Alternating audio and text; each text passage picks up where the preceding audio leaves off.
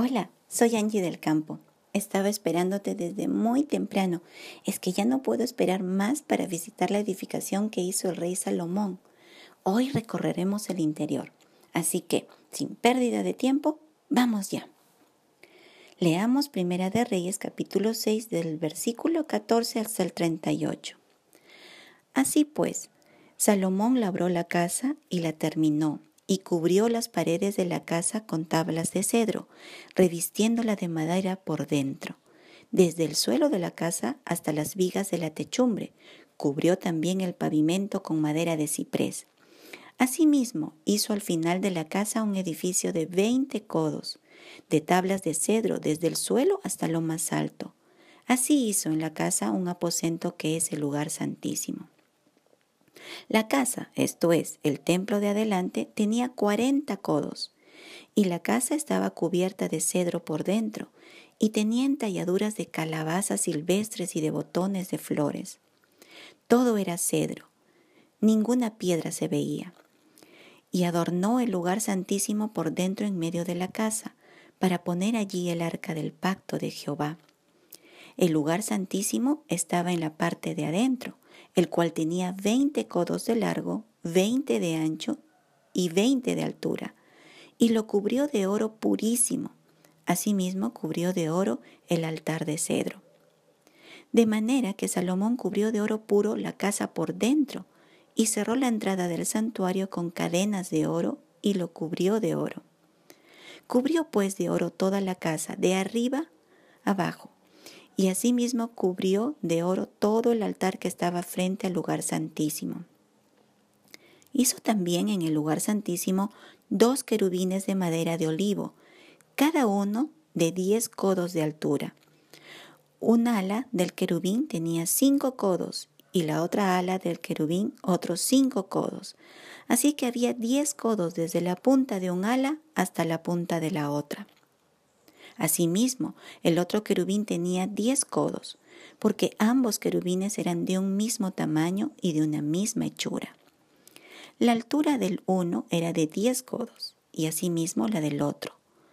Puso estos querubines dentro de la casa, en el lugar santísimo, los cuales extendían sus alas, de modo que el ala de uno tocaba una pared y el ala del otro tocaba la otra pared y las otras dos alas se tocaban la una a la otra en medio de la casa. Y cubrió de oro los querubines, y esculpió todas las paredes de la casa alrededor de diversas figuras, de querubines, de palmeras y de botones de flores, por dentro y por fuera. Y cubrió de oro el piso de la casa, por dentro y por fuera. A la entrada del santuario hizo puertas de madera de olivo, y el umbral y los postes eran de cinco esquinas. Las dos puertas eran de madera de olivo, y talló en ellas figuras de querubines, de palmeras y de botones de flores, y las cubrió de oro. Cubrió también de oro los querubines y las palmeras. Igualmente hizo a la puerta del templo postes cuadrados de madera de olivo, pero las dos puertas eran de madera de ciprés y las dos hojas de una puerta giraban, y las otras dos hojas de la otra puerta también giraban. Y talló en ellas querubines y palmeras y botones de flores, y las cubrió de oro ajustado a las talladuras. Y edificó el atrio interior de tres hileras de piedras labradas y de una hilera de vigas de cedro. En el cuarto año, en el mes de Sid, se echaron los cimientos de la casa de Jehová, y en el undécimo año, en el mes de Bul, que es el mes octavo, fue acabada la casa con todas sus dependencias y con todo lo necesario. La edificó, pues, en siete años. Salomón no escatimó en la inversión para la edificación del templo del Señor. Puso los más excelentes materiales para los cimientos y la estructura. Luego los revistió de madera de cedro de arriba abajo. Mandó a tallar figuras de palmeras, calabazas silvestres, botones de flores y figuras de querubines en las paredes del interior. También lo hizo en las puertas, dándole un hermoso diseño, alrededor y adentro del lugar santísimo. Además recubrió todo el interior de oro, incluyendo el piso. Mandó a cubrir de oro finísimo las figuras talladas de tal manera que por dentro no se veía ninguna madera ni piedra.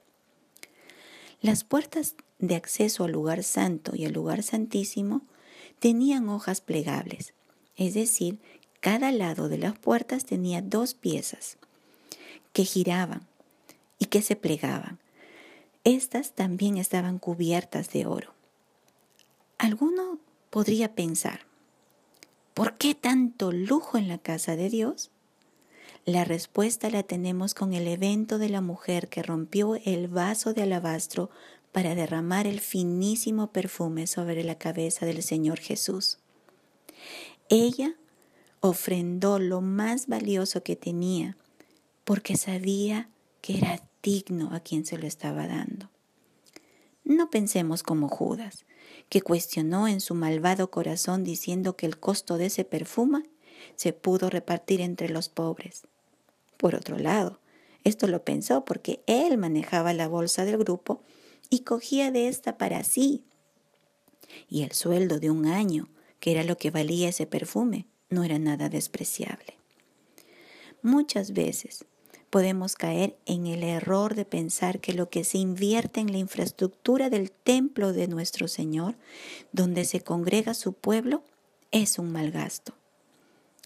Desconociendo que Dios dio desde el principio mandamiento de cómo debía ser el lugar donde Él habitaría, y siempre fue una obra primorosa. ¿Qué significa? Excelente, delicado y perfecto.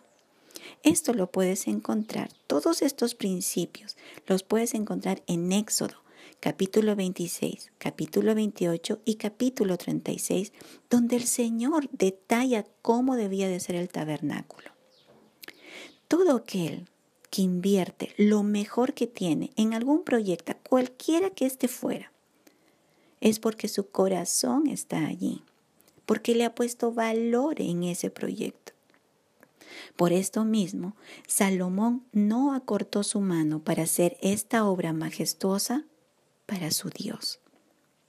En el lugar santísimo mandó hacer dos querubines tallados en madera de olivo y cubiertos de oro.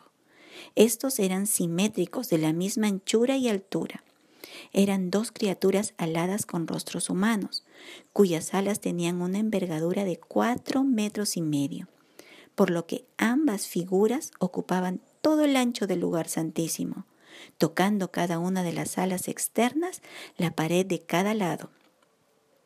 No nos confundamos con los querubines que estaban sobre el propiciatorio, es decir, la tapa del arca del pacto. No, estas figuras que mandó a tallar Salomón medían cuatro metros y medio de altura, y debajo de sus alas estaría posteriormente el arca del pacto. Alguno también podría decir de estas imágenes, ¿por qué Dios mandó hacer imágenes si Él mismo ordenó que no se hiciese ninguna imagen en la ley de Moisés? Entonces no es malo hacerse imágenes de los santos. En realidad esta no es una pregunta propiamente. Me parece que es una justificación.